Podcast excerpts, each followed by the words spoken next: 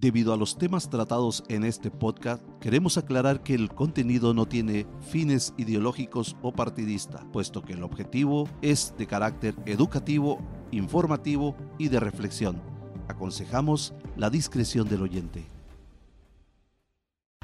En un país cercano a la ciudadanía, se le dio prioridad a la participación ciudadana fue un tema muy importante en las políticas de ese país que dio como el inicio de una historia que destaca la participación ciudadana.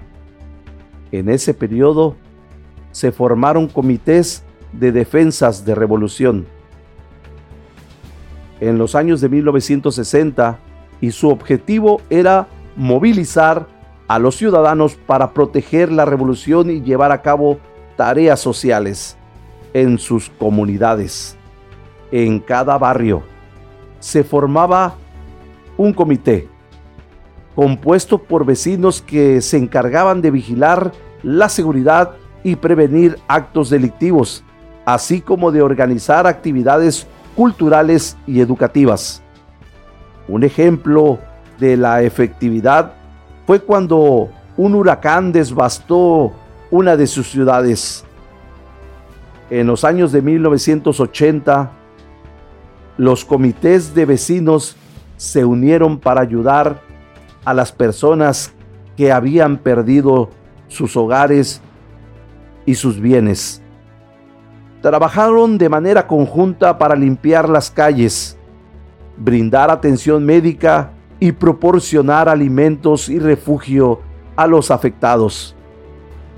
Estos comités también ayudaron a promover la educación y la salud en las comunidades. Realizaban campañas de alfabetización y trabajaron en la colaboración con los sistemas de salud para garantizar que todos los ciudadanos tuvieran acceso a atención médica de calidad.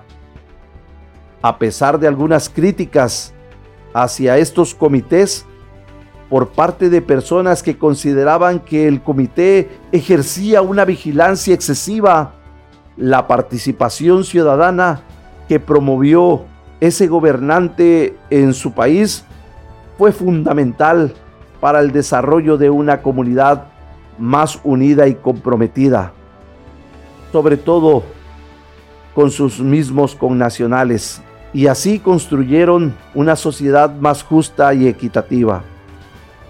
En resumen, esta historia de participación ciudadana puede ser un elemento clave en la construcción de una sociedad más comprometida, solidaria y justa.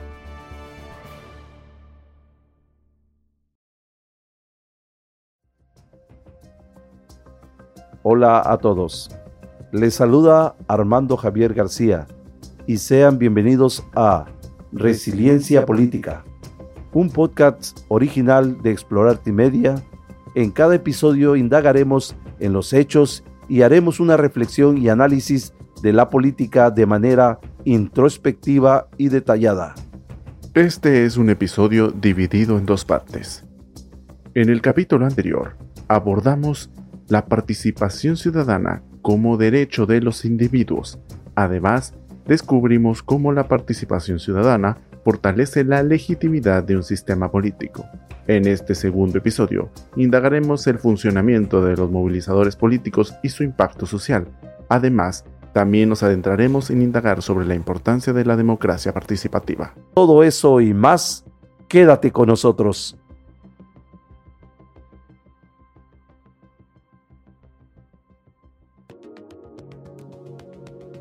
Este trabajo de participación ciudadana, cuando se hace de manera efectiva, funciona y funciona muy bien. Pero que no solamente se haga un trabajo de papel, así lo han hecho saber muchos ciudadanos que han participado, porque desgraciadamente aquí en México solamente se hace un trabajo de papel. En algunos municipios de algunos estados no me consta porque no he recorrido que sea todo el país, pero sí he visto que desgraciadamente se ha hecho un trabajo de papel debido a que la ley es clara. La constitución de nuestro país es muy específica y casualmente les da ese derecho, nos da ese derecho a los ciudadanos para ser partícipe, pero que desgraciadamente las autoridades solamente hacen una convocatoria para llenar los documentos, pero que en los hechos no se le da ese valor agregado al trabajo social y a la participación ciudadana, ya que no existe una democracia participativa. A mí me tocó ver todavía cómo en algunos casos se llegaba ya con, con el nombre de quién iba a ser el jefe de manzana, quién iba a ser el representante de los comités. Y no existe la democracia participativa porque, pues, de esa manera, sus cuadros de movilizadores, pues los tienen activos. Y aquí es donde hace falta la verdadera democracia participativa y el verdadero valor agregado a ser un representante social. Hasta en mi conocimiento actualizado, en septiembre del 2021, México no tiene una ley específica denominada ley de participación ciudadana a nivel federal. Sin embargo, existen diversos marcos legales y mecanismos de participación ciudadana en el país que buscan promover la colaboración y la participación en las ciudades y en las tomas de decisiones. Por dar un ejemplo, el estado de Quintana Roo tiene su propia ley de participación ciudadana. Y algunas leyes y mecanismos relevantes en México que fomentan la participación ciudadana, pues son las siguientes. Pues, por ejemplo, eh, por enumerarte, la número uno, la constitución política de los Estados Unidos mexicanos. La constitución establece que los principios fundamentales de la participación ciudadana, así como los derechos políticos de los ciudadanos. Eh, número dos, podría yo decir, Ley General de Transparencia, Acceso a la Información Pública, que esta ley establece que el derecho de los ciudadanos puede uno acceder a la información pública y promover la participación ciudadana en la vigilancia y control de los asuntos políticos, que por cierto, alguien por ahí quiere quitar esta institución. Volvemos a repetir lo que dije en el episodio pasado no es posible que se eliminen las instituciones y las instituciones creo que fueron creadas con una razón. Lo que hay que eliminar es el cáncer, ese cáncer que está dañando y que se ha hablado de, desde hace muchos años, si no mal recuerdo, por ahí a uno de los candidatos que decía, yo veo a un México con hambre y con sed de justicia.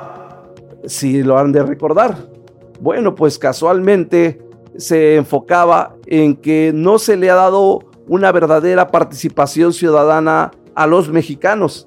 Solamente ha sido una participación ciudadana de papel, donde los mueven para los temas políticos que benefician a ciertos grupos, pero no se está dando el trabajo que realmente debe de hacerse para fortalecer a un país en temas de políticas públicas.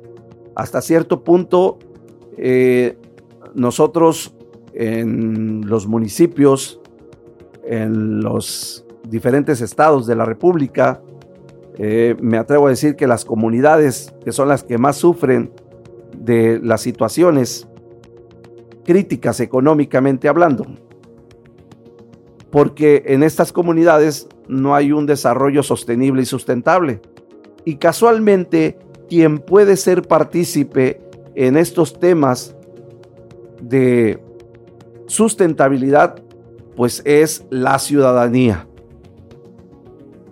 Entonces, pasando como siguiente número, la ley de participación ciudadana, que estamos todavía en deble en lo general, tenemos que hacer un trabajo más social de empoderamiento a los ciudadanos, a estos verdaderos líderes sociales que muchas veces están en campo de batalla convenciendo a, a los ciudadanos para que voten por cierto candidatos.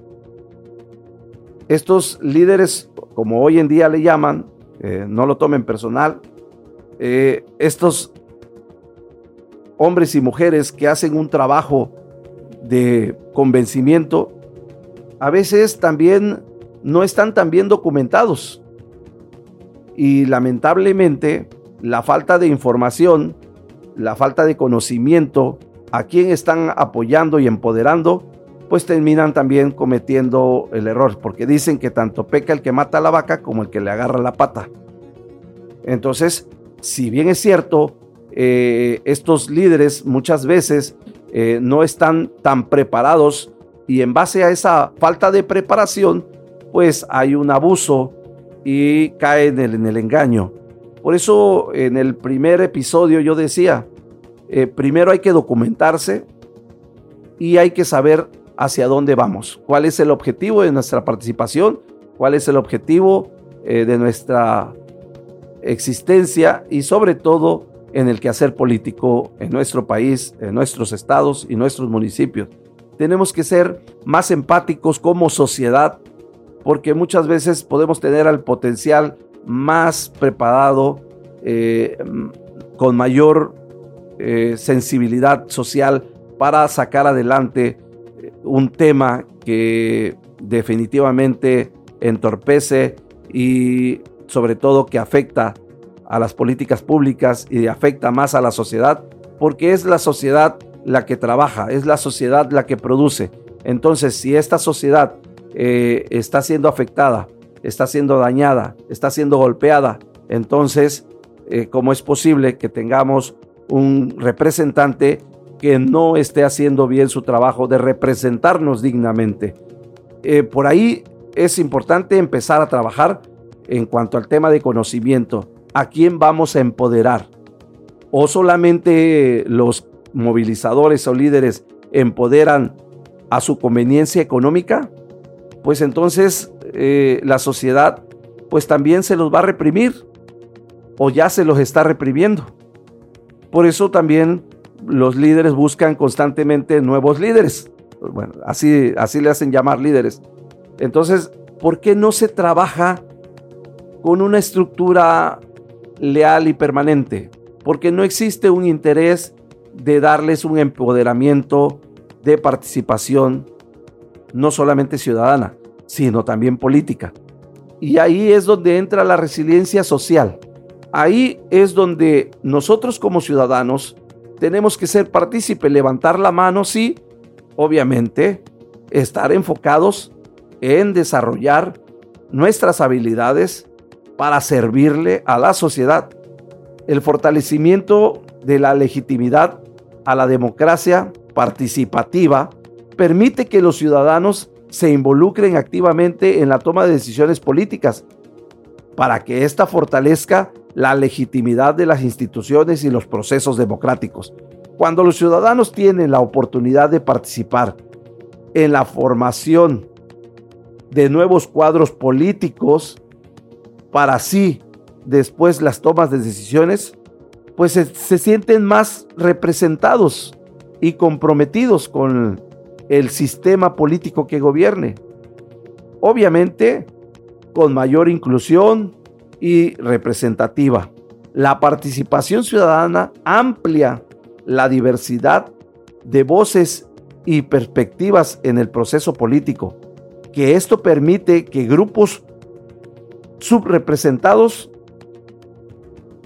o la minoría de mujeres, hombres, jóvenes, en fin, que tengan la oportunidad de hacer y hacer oír sus preocupaciones, las necesidades. Esto contribuye a una mayor decisión y difusión. Ustedes saben que, que cuando estamos eh, en todos los aspectos más convencidos, existe también una diferencia de ánimo. Y esto mejora la calidad de las políticas públicas. La participación ciudadana aporta una mayor diversidad de conocimientos, de experiencias y puntos de vista en la formación política, al involucrar a los ciudadanos en la identificación de problemas, la generación de ideas y la revolución de conciencia. Porque si trabajamos todos enfocados hacia estos proyectos sociales, vamos a tener a una ciudad más participativa y obviamente con menos problemas, con menos estrés, porque también a través del estrés, pues cometemos nuestras fallas. La formación y el fomento a la confianza la deben de representar ciudadanos comprometidos, ciudadanos que trabajan realmente por el bien común. Cuando los ciudadanos tienen la oportunidad de participar, se siente, se escucha y se crea un mayor sentido de responsabilidad por parte de los líderes políticos. Esto contribuye a una transparencia de rendición de cuenta y de la confianza del sistema que gobierne en su momento en cualquier parte de, del país y me atrevo a decir que del mundo. En resumen, la democracia participativa fortalece la resiliencia política social. Para mí es importante destacar esto que mientras no exista una resiliencia social, la resiliencia política se va a concentrar en un pequeño sector de inversionistas y de empresarios.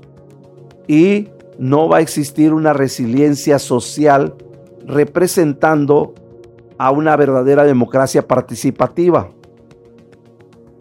Porque la verdadera democracia participativa se construye con una sociedad más sólida, justas y democráticamente hablando más comprometida.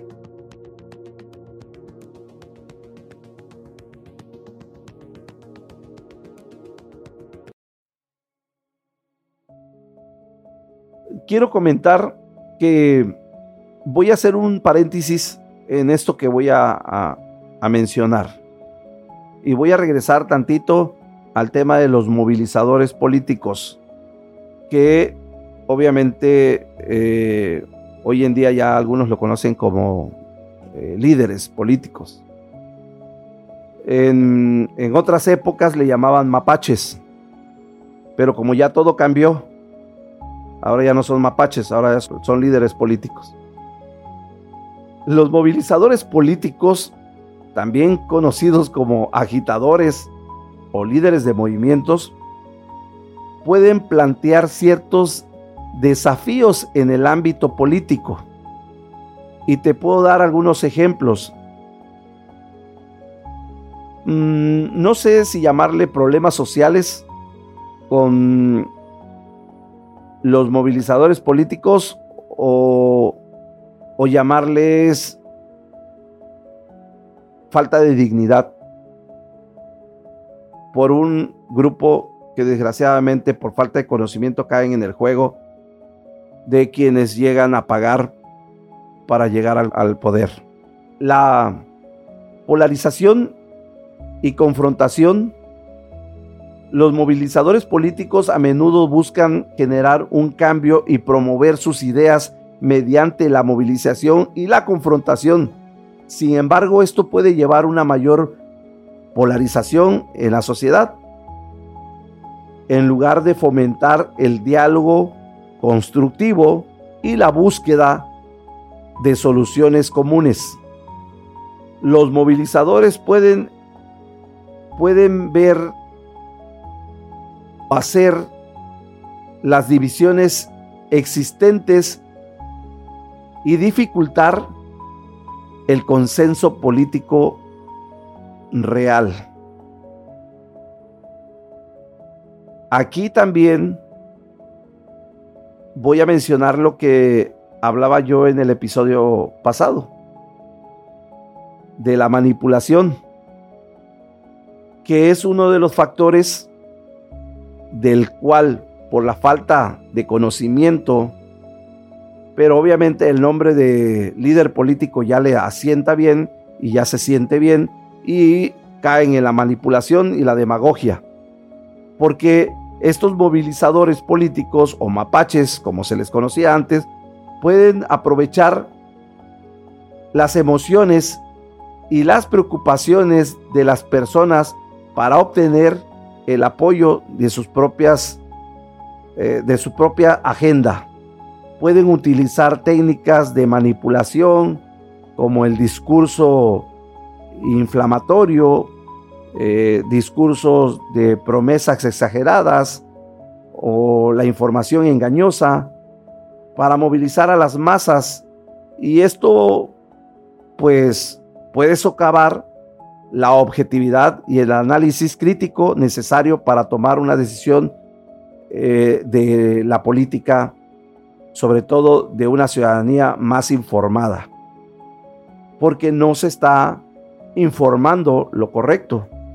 E incluso he escuchado algunos, tanto líderes políticos o movilizadores políticos, he escuchado mencionar que dicen, es que ya nos falló. Pues yo creo que más bien se alquiló. Se alquiló y hasta ahí llegó su, alquiler durante un proceso. Hay que tener en cuenta que así como eh, dicen también que el karma existe, entonces así como tú utilizas una frase o una publicidad engañosa, también lo pudieron haber aplicado contigo, amigo o amiga. La falta de representatividad y exclusión, a veces los movilizadores pueden representar solo a un segmento específico en la sociedad, dejando a un lado las voces y las necesidades de otros grupos. Esto puede resultar una falta de representatividad e inclusión que aquellos que comparten la misma opinión o no comparten la misma opinión eh, en estos, pues empiecen a haber controversias y, y le llaman hasta grupos de choque que después se van formando. También existen desgastes de las instituciones. Cuando los movilizadores políticos operan fuera de las estructuras institucionales establecidas, puede socavarse la confianza en las instituciones, en el sistema político eh, que representan. Por dar un ejemplo, acabo de, ver apenas el día de hoy que en un lugar, no voy a mencionar dónde, eh, pero que ya están haciendo, este, creo que es en Cancún. Sí, lo voy a mencionar. Es más, la nota decía hasta la región 70 de Cancún que ya se nombró el Comité de la Defensa de, si no mal recuerdo, de los programas sociales. Válgame Dios, óigame usted, Comité de Defensas de los programas sociales. ¿A dónde va? A una manipulación. ¿A dónde quieren llegar? Pues a la política del miedo porque con esta manipulación y política del miedo lo que quieren influir es que tienen que defender porque si vienen otros se los van a quitar. Y eso es, eso es una demagogia que desgraciadamente por la falta de información, de educación, en cuanto a tema de, de política y de derechos, pues la gente cae en ese engaño. Por eso digo que nos rebasó nos rebasó la política a la sociedad y la sociedad solamente se deja llevar por la política. Entonces, eh, pedimos más de nuestros representantes políticos cuando sabemos claramente que estamos rebasados como sociedad. Hay un desgaste tremendo en este sentido y lamentablemente la sociedad no se ha logrado percatar. Está ciega y sorda, que es lo peor. Pero dicen por ahí que no hay peor ciego que el que no quiere ver. La sostenibilidad a lo largo del plazo, aunque los movilizadores políticos pueden generar un impulso inicial y aceptar la atención de la sociedad, a veces pueden tener dificultades para mantener ese impulso a lo largo del tiempo que, que les conviene, que les es requerido. Los movilizadores pueden perder fuerza en un proceso. Una vez que éste alcanza ciertos objetivos, cuando las demandas no se cumplen de manera inmediata, esto puede conducir a la fracturación y al debilitamiento del mismo movimiento, así como la falta de resultados concretos y duraderos.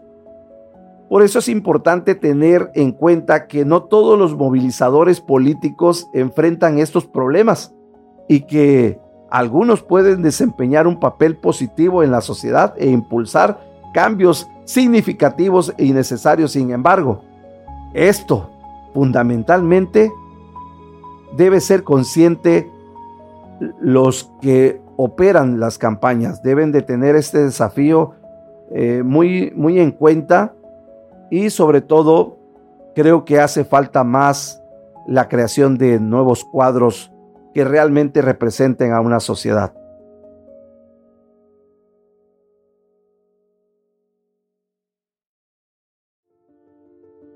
Ok, y para finalizar con este episodio, quiero hacer mención que es importante que los movilizadores políticos y los líderes políticos, si realmente les interesa estar en medio de la participación política, es el tiempo de resiliencia de ellos, de cada uno de ustedes, para que se enfoquen también en ser partícipe y así representar un espacio, el espacio que consideren para el cual están preparados y capacitados. Y vamos a tener, obviamente, mejores resultados. Es mentira que la política es sucia y corrupta. Es corrupto el que representa, el que hace las cosas mal. Es mentira que las instituciones fueron creadas para no hacer un trabajo. El que no hace el trabajo es el que representa esa institución. Así de simple y sencillo. Entonces nos hace falta más ciudadanos comprometidos para poder trabajar de manera correcta y así tener unas políticas públicas mucho mejor.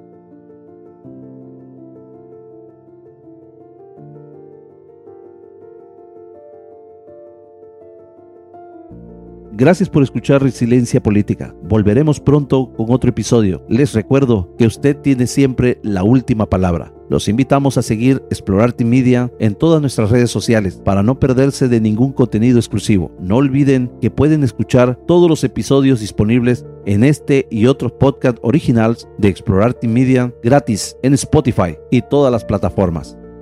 De las tantas fuentes utilizadas para la realización de este episodio, los libros Ciudadanía Activa, la participación política más allá de las elecciones de Verba Sidney, Slotman y Kate Leham, Ciudadanía y Participación Política de Barnes Marine, Empoderamiento y Participación Ciudadana de Gandhi John y Mahen Mike, Democracia Participativa y Nuevos Escenarios de Gobernabilidad de Monedero de Juan Carlos Torres y Luis Edardo fueron de gran utilidad para la investigación y realización de este episodio.